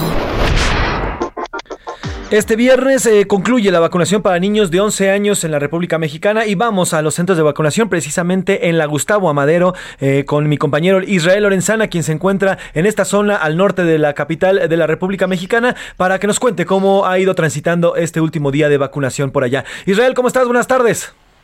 José Luis, muchísimas gracias. Un gusto saludarte. Pues fíjate que hoy es el último día de la vacunación para menores de 11 años de edad aquí en la alcaldía Gustavo Amadero. Es la colonia La Joya, donde la- desde las 8 de la mañana y prácticamente hasta las 3 de la tarde se estará aplicando el biológico Pfizer a los niños de 11 años de edad. Hay una larga fila de personas. Desde muy temprano han estado haciendo fila para que sus hijos puedan acceder al biológico. Hay que tomar en cuenta que durante toda esta semana se estuvo llevando a cabo la vacunación y hoy es el último día. Por ello es que pues aquí en esta zona tenemos muchísimas personas haciendo fila. Las autoridades han garantizado que habrá pues suficiente eh, biológico para que los niños puedan acceder a este beneficio, pero por supuesto es un llamado a tiempo para nuestros amigos que pretenden todavía a esta hora vacunar a sus hijos, pues hay que ir casi casi corriendo para alcanzar esta vacuna, principalmente aquí en la alcaldía Gustavo Madero, es la colonia de La Joya, muy cerca de la avenida Ingeniero Eduardo Molina. Pues José Luis, es la, es la información que yo te tengo. Israel, nos estás diciendo que hay mucha gente. ¿Van a vacunar a todos hasta que el último se forme o hay un horario específico por allá? Pues originalmente terminaría a las 3 de la tarde, pero las autoridades han dado a conocer que se estará vacunando hasta la última persona que esté formada. Por ello es que todavía pues, nuestros amigos están a tiempo de que les apliquen esta vacuna Pfizer a los niños de 11 años de edad, exclusivamente niños de 11 años de edad. Durante las próximas semanas las autoridades estarán dando a conocer cómo se va a estar llevando este proceso para los niños que son menores de 11 años de edad. Correcto. Oye, Israel, ¿cómo has visto a los chavos recibiendo la vacuna? ¿Valientes o hay uno que otro que ahí que le dé como miedillo la, la aguja? Pues fíjate que a diferencia de los adultos, Ajá. mayores de 18 años, los niños contentos, la verdad con muy buena voluntad, muy al tanto de lo que pues, les van a aplicar y además felices porque ellos también ya esperaban ser pues vacunados, por supuesto con estos incrementos que se han estado dando últimamente de esta variante Omicron y por supuesto el coronavirus, bueno, pues los niños también ya esperaban su vacuna. Bueno, pues mira, ¿quién iba a decir? Más valientes salieron ellos. La verdad es que yo cuando les recibí la tercera, no sé tú, Isra, pero yo sí sé casi como, "Ay, ya no, por favor, ya no más. Fíjate Pero bueno. que yo tuve mucha suerte, este Ajá. José Luis, la verdad es que yo no tuve sintomatología alguna. Ah, qué Sí bueno. Me dolió el brazo, pero de ahí no pasó, amigo. Pues tuviste suerte, Misra, porque a mí sí me pegó y contuvo. La astra, la astra pega fuerte, ¿eh? Como dicen por ahí. Ya no los hacen como antes. Exacto, ya no nos hacen como antes. Te mando un abrazo, querido hermano. Buena tarde, Misra. Muy bien, estamos al pendiente, amigo. Israel Lorenzana, motorreportero de Heraldo Media Group. Oigan, es viernes y como todos los viernes tenemos la rola de la semana con los curuleos de San Lázaro, Pepe Navarro, Pepe Velarde. Nos hicieron un gran, gran corrido sobre la tragedia ocurrida esta semana allá en San Antonio, Texas, eh, donde 53 eh, migrantes fallecieron, entre ellos 27 mexicanos. Un corrido de los curuleos de San Lázaro que en, pues, habla de la situación que viven todos aquellos que se van de sus casas, abandonan a sus familias, a sus, a sus seres amados en búsqueda de un mejor futuro. Estos son los curuleos de San Lázaro.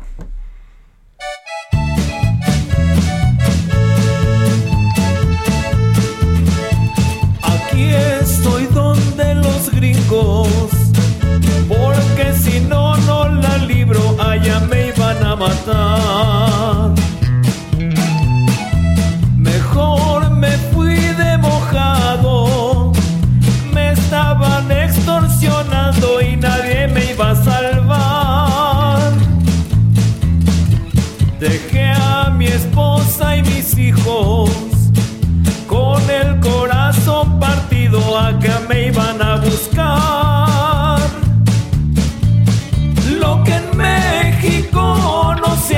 porque mandan los bandidos y me tuve que escapar. Por el río, por el desierto, arriesgando el pellejo para huir de mi nación. En mi tierra no hay ni cómo, el trabajo es malo y poco, otro inmigrante soy. Por el río, por el desierto, arriesgando el pellejo para huir de mi nación. En mi tierra no hay ni cómo, el trabajo es malo y poco, otro inmigrante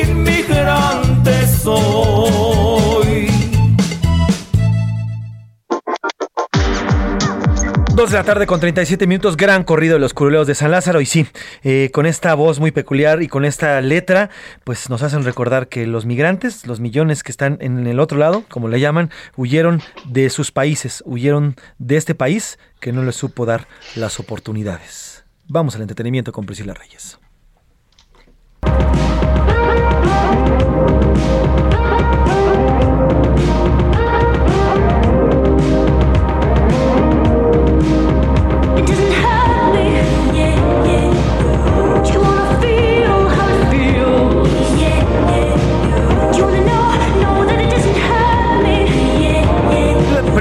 Reyes, solicito, úrgeme la playlist, la playlist de hoy, porque la voy a bajar para el fin de semana para irme a echar fiesta. Qué buena rola estás poniendo. ¿Qué Oye. estamos escuchando? Esta rola es de Kate Bush, se llama Running Up That Hill, Ajá. pero fue un éxito en 1985. ¿Por qué la estoy poniendo? Les voy a hablar sobre, eh, sobre Stranger Things, por supuesto. Si no han visto la serie, no les voy a arruinar nada, pero esta canción sale en repetidas ocasiones durante esta cuarta temporada. ¿Y saben lo que ha sucedido? Esta historia, agárrense porque me encanta. Estamos hablando que es una canción de 1985. Y por haber salido en Stranger Things, acaba de romper tres récords Guinness. Ándale.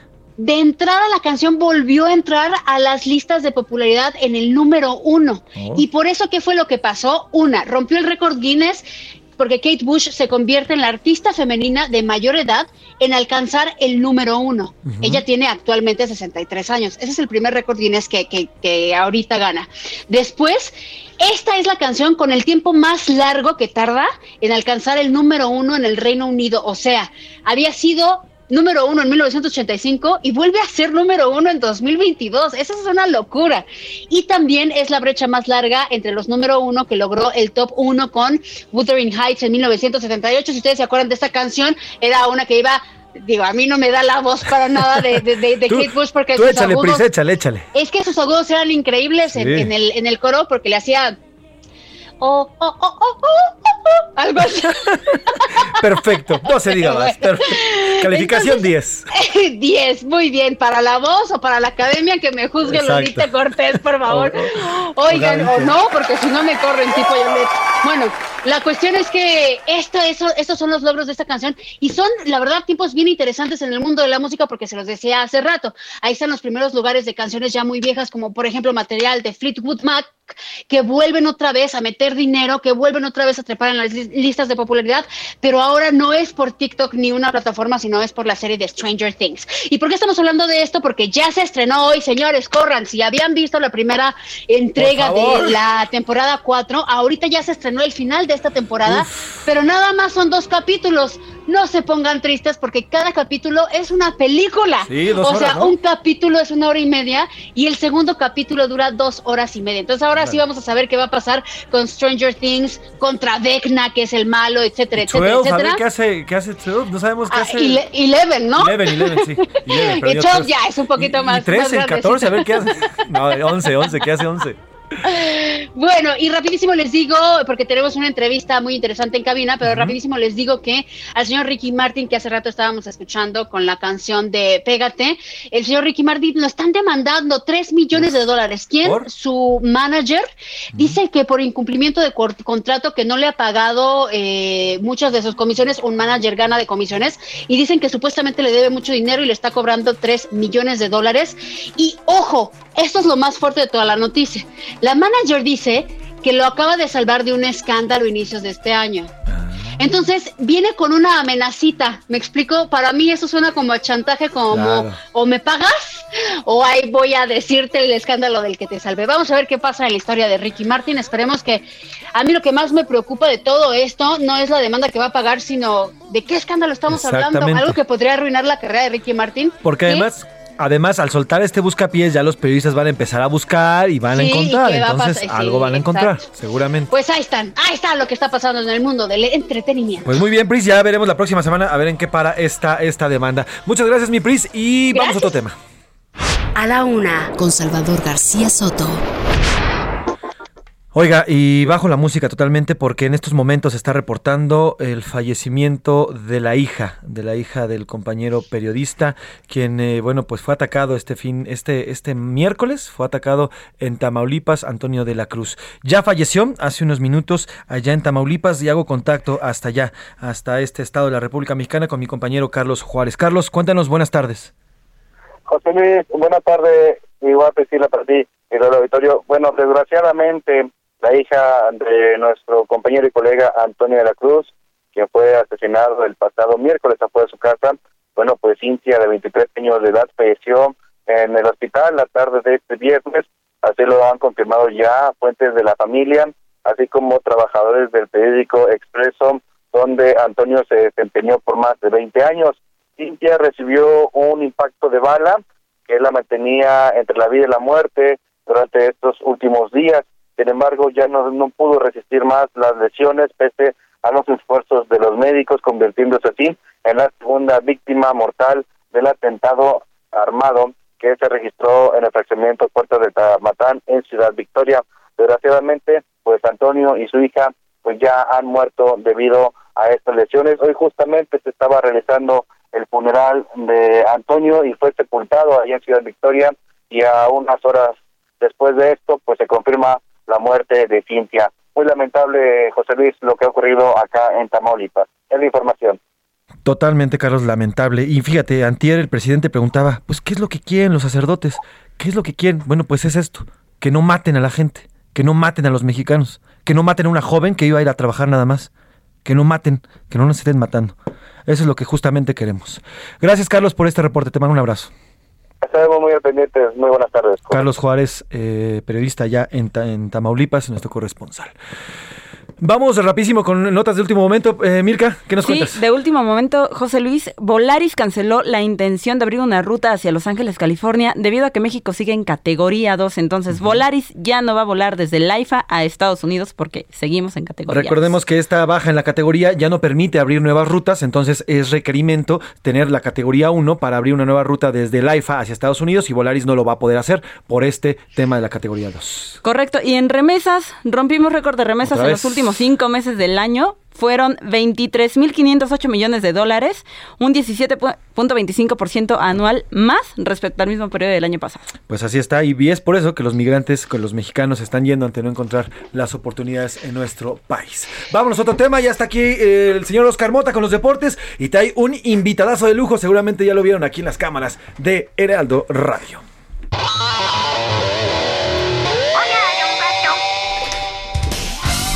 Oscar Mota, ahora sí, mira, ya, yo creo que te caí mal, me vas a traer, me trajiste a alguien aquí para ponerme mis trancazos. Bueno, mi querido Mafren, te mando Pero un que gran se los saludo. den duro, que se los den duro. No, no es cierto. Te mando un gran abrazo, mi querido Mafren, mi querida Pris, nuevamente te saludo con gusto, amigas y amigos. Hoy un gran día para ganar. Bueno, rápidamente tres cosas. Número uno, eh, espectacular la interpretación de Priscila Reyes. Yo no puedo. me va a ganar eh, al momento de hacer la Champions. Exacto. Ahora va a ser Priscila, Priscila Reyes Reyes. la Champions. Yo ya no puedo con eso. Número dos, i- inicia el Apertura 2022 este fin de semana. Ya escucharon, hay una apuesta abierta con el partido entre Atlas A ver contra qué dice el tocayo allá en- También allá en hay un Cruz. Azul contra Tigres el día de mañana. Hoy inicia con un Necaxa contra el equipo de Toluca. Y el domingo juegan los Pumas, poderosísimos Pumas, contra el equipo de Tijuana. Ya denos la copa, por favor, que no se jueguen los partidos. Por último, también eh, se estará corriendo el Gran Premio de Gran Bretaña en el circuito de Silverstone, donde se corrió en la primera carrera de Fórmula 1 hace ya más de 55 Y está años. Viene un tormentón, ¿verdad? Está llueve que llueve. Aunque bueno, en estas fechas y general, digo, yo no soy meteorólogo ni mucho menos, pero pues en estas fechas llueve demasiado por allá sí, en sí. Inglaterra, entonces es mucho como de, ¿en serio? Bueno, está lloviendo, le, ¿Pues lo le está yendo, le está yendo muy bien a Charles Leclerc y a los Ferrari. Dicho lo anterior, tenemos que pasar al tema principal, mi querido Mafren, mi querida Pris, amigos y amigas que nos escuchan en el Heraldo, y es que hay historias eh, de vida que merecen ser contadas, hay historias que por supuesto valen mucho la pena que usted las escuche y si es posible quizá aprender de ellas. Eh, quiero presentarte mi querido eh, Mafren, mi querido José Luis, Pris y a todos, a Mario Martínez, él es la tortuga Telo y no es que yo haya revelado en este momento su, su identidad, no, no, me lo permitiste mi querido Telo, ¿cómo estás? Bien, bien, bien. Antes que nada, pues quiero agradecerles este espacio al periódico, el, el la radio, el Heraldo, por, ahora sí que por este espacio y qué más les puedo decir. Estoy muy contento por estar aquí con todos ustedes. Que bueno, si usted está viendo la pantalla a través de las redes sociales, bueno, va a ver aquí a Telo con su máscara muy al estilo de las tortugas, de las tortugas ninjas, ¿se Es parece? que es una El tortuga. Donatello. O sea, Donatello, claro. estoy presentándoles genuinamente a todos ustedes a una tortuga ninja. Eso. Quiero que a partir de ahora me maten esta, por favor. Les traje una tortuga ninja original. Ahora, yo, yo debo confesar de los cuatro, de las cuatro tortugas, la mía era la favorita era Donatello, así que bienvenido a la casa. Ahora sí lo dice para que no, para que no, para que no me pongan en la torre. para que no lo machetees. A ver, cuéntanos la historia. ¿Cuál, cuál es tu historia? ¿Cuál es tu historia, Mira, todo empieza desde que yo tuve un accidente de motocicleta. Eh, sin- fue por el febrero del 2021. Tuve un accidente de motocicleta en donde fue una fractura expuesta de tibia y peroné. Y pues, te voy a ser honesto, no, no fue ni una ni dos veces cuando yo entré al quirófano, sino si no, simplemente fueron 12. 12 veces que yo entré al quirófano que para mí fueron muy difíciles, difíciles porque yo al estar en un hospital, en una cama, eh, te digo, los enfermeros, medicamentos, no, para mí fue desgraciadamente estar en un hospital, pero pues como se los digo a ustedes, ¿no?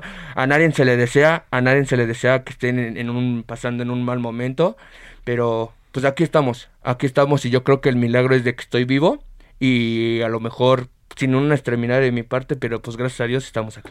12 operaciones, como nos platicas, Telo, que eh, derivan, ¿no? Derivan en esta parte donde eh, te tienen que amputar eh, tu pierna derecha. Bueno, parte de tu pierna derecha. Sí, mira, cada que yo entraba a quirófano, eh, ahora sí que yo veía la, la calidad de la tomografía que iba, iba bajando la calidad de hueso, ¿no? Porque como te comento, eran dos bacterias que, que ahora sí que se malcomieron mi hueso, ¿no? Ahora sí que con lavados, medicamentos, ahora sí que todos los, los médicos hicieron lo posible y pues la verdad hasta el 10 de enero fue que mi última operación y ahora sí que fue en donde me amputaron la pierna. ¿Cuántos años llevabas luchándotelo? Mira, ya llevaba con el personaje de las tortugas, ya llevaba cinco años y anteriormente ya tenía un personaje ahora sí con el que yo empecé.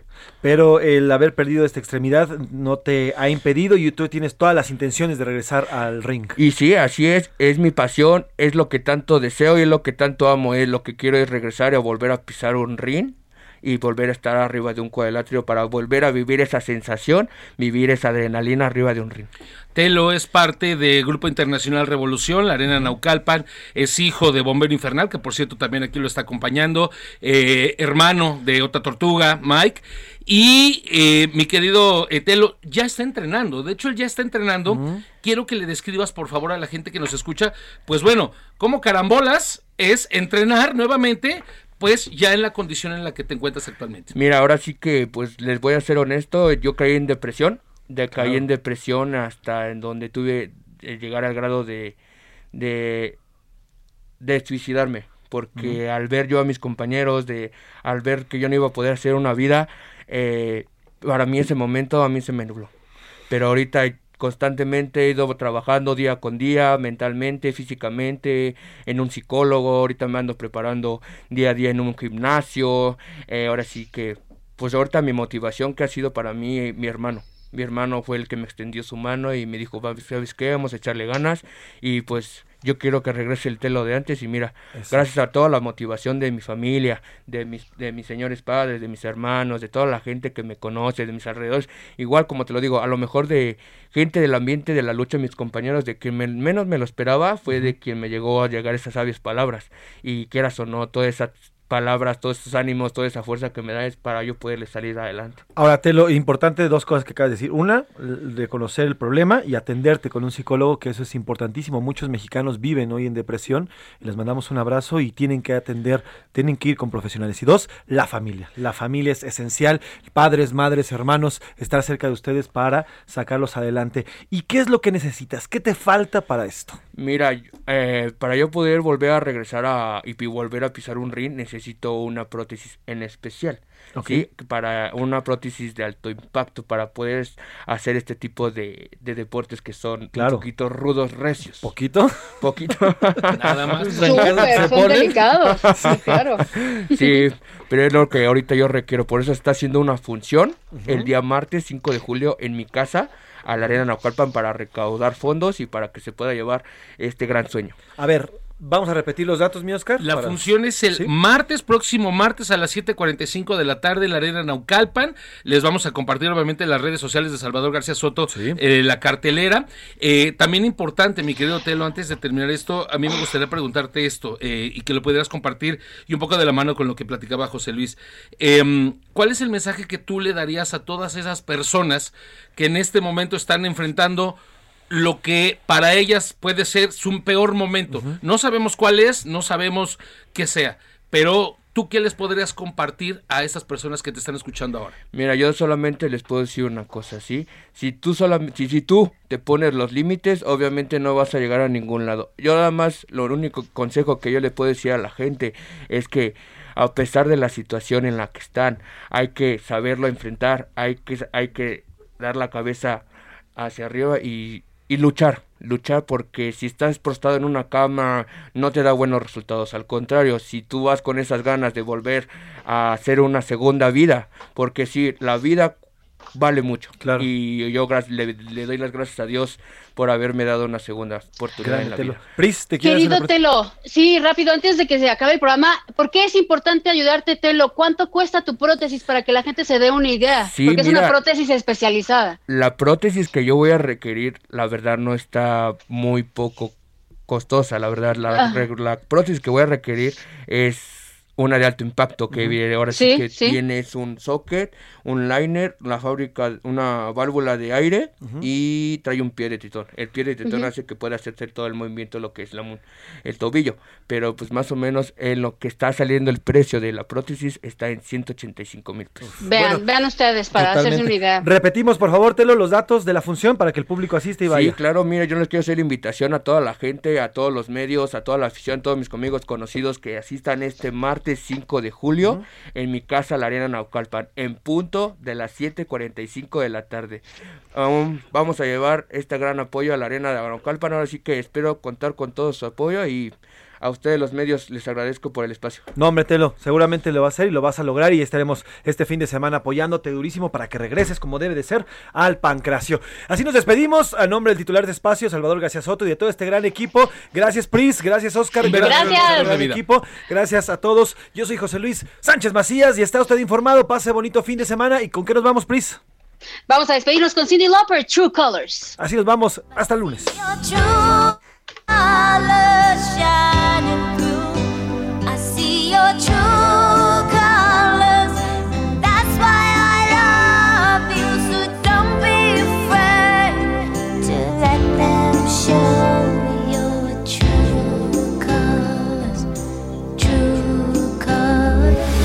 Heraldo Radio 98.5 FM, una estación de Heraldo Media Group. Transmitiendo desde Avenida Insurgente Sur 1271, Torre Carrachi, con 100.000 watts de potencia radiada. Heraldo Radio, la H que sí suena y ahora también se escucha. Tired of ads barging into your favorite news podcasts? Good news. Ad-free listening is available on Amazon Music for all the music plus top podcasts included with your Prime membership. Stay up to date on everything newsworthy by downloading the Amazon Music app for free or go to amazon.com slash news ad free. That's amazon.com slash news ad free to catch up on the latest episodes without the ads.